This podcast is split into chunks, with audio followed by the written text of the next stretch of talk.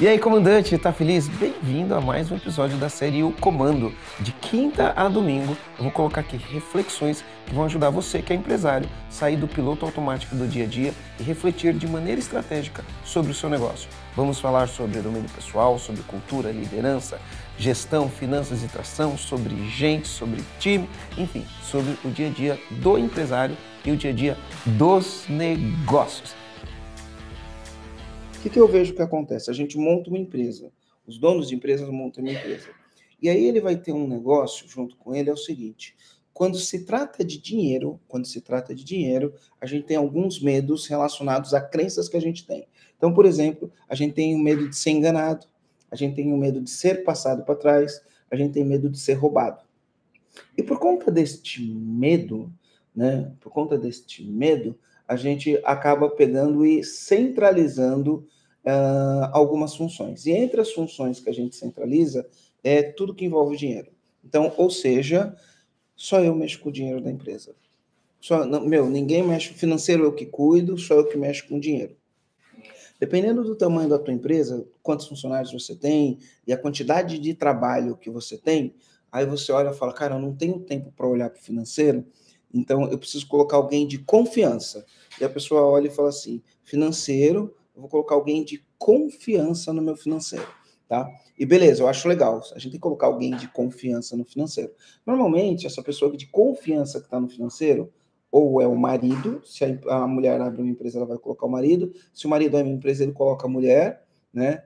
Ou vai colocar alguém da família, um filho, o pai, a mãe, ou vai colocar um cunhado, uma cunhada, ou vai colocar um grande amigo, né, um melhor amigo, né? Normalmente vai colocar alguém de confiança, tá? Ou alguém da família, ou um grande amigo, ou alguém do círculo de relacionamento, que a pessoa confira, fala: esse cara aqui nunca vai me roubar, essa mulher aqui nunca vai me roubar, e coloca essa pessoa para cuidar do financeiro.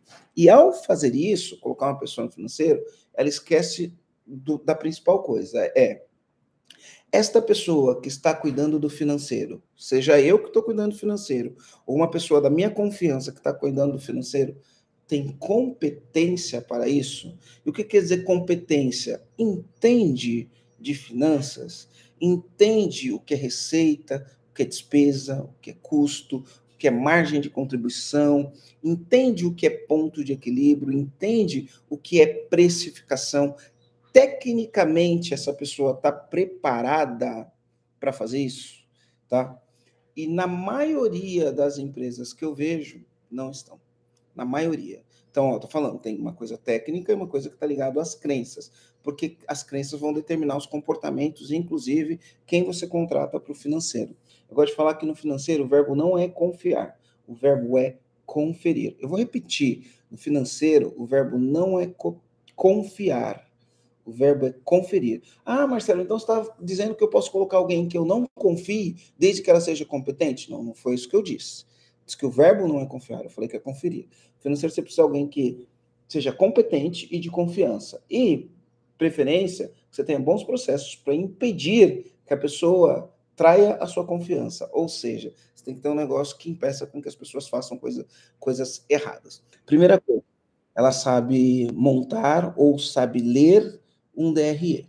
Monta e lê. Ela consegue apresentar todas, todos os meses um DRE da tua empresa, seja ele de competência, seja ele de caixa.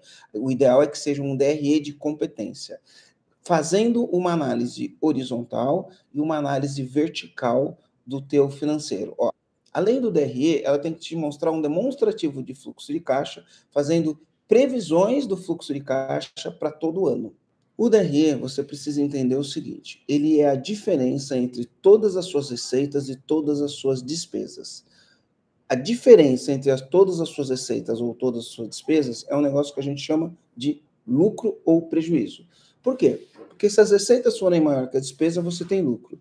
Se as despesas forem maior que as receitas, você tem prejuízo. Ele é simples, ele é um documento muito simples, mas ele é um documento que exige da gente uma boa análise. Eu gosto de falar que no final do dia os números não mentem. Os números não mentem. Os números, é, eles contam toda a verdade. Eles contam toda a verdade. Gente, você consegue entender que aqui, né, existe um ponto de atenção para você que é empresário? Existe um ponto de urgência que você precisa resolver? Você precisa entender tecnicamente de finanças. Eu já falei, dois, três dias, se você estudar, você aprende e zero game. Você precisa entender tecnicamente de finanças. Você precisa estar minimamente estruturada para ter os relatórios financeiros, porque aí você consegue fazer análise do seu negócio, consegue olhar para o seu negócio e falar, opa, é isso. Cara, vamos diminuir despesa aqui, vamos fazer um plano de ação para aumentar nossa margem, vamos reprecificar nossos produtos, vamos buscar o aumento de margem. Você vai olhar para isso, para aumentar seus lucros. Você vai olhar para as despesas e falar, vamos diminuir as despesas, porque ó, a gente está gastando muito com essa conta publicidade. Será que a gente pode ser mais eficiente com essa conta publicidade? Né? Olha, a gente está desperdiçando muito material, está jogando muito alface fora no final do dia, e esse alface está custando tanto. Porque, como eu disse, né, o DRE e o DFC ele contam histórias, né?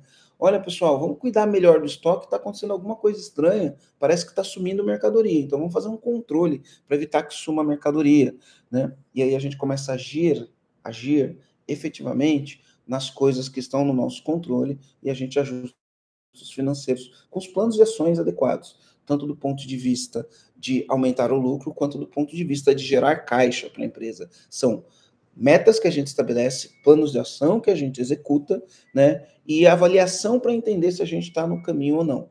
Mas se você não entender tecnicamente disso, você não vai ter a melhor plano de ação, você não vai ter a melhor ótica, você não vai ter o melhor entendimento, você não vai ter a melhor análise. Ah, você está com muita dificuldade? Contrata um consultor muito bom em finanças e ele ajuda você em um mês, você resolve isso daí. E aí você pode focar no que realmente importa, né? Você pode focar em fazer a sua empresa crescer. Você pode focar em usar as ferramentas que vão levar a tua empresa para o próximo nível. Então, comandante, está terminando mais um episódio. Eu vou pedir aqui para você avaliar o nosso podcast aqui no Spotify e compartilhar com seus amigos que também são empresários. É isso aí. Valeu!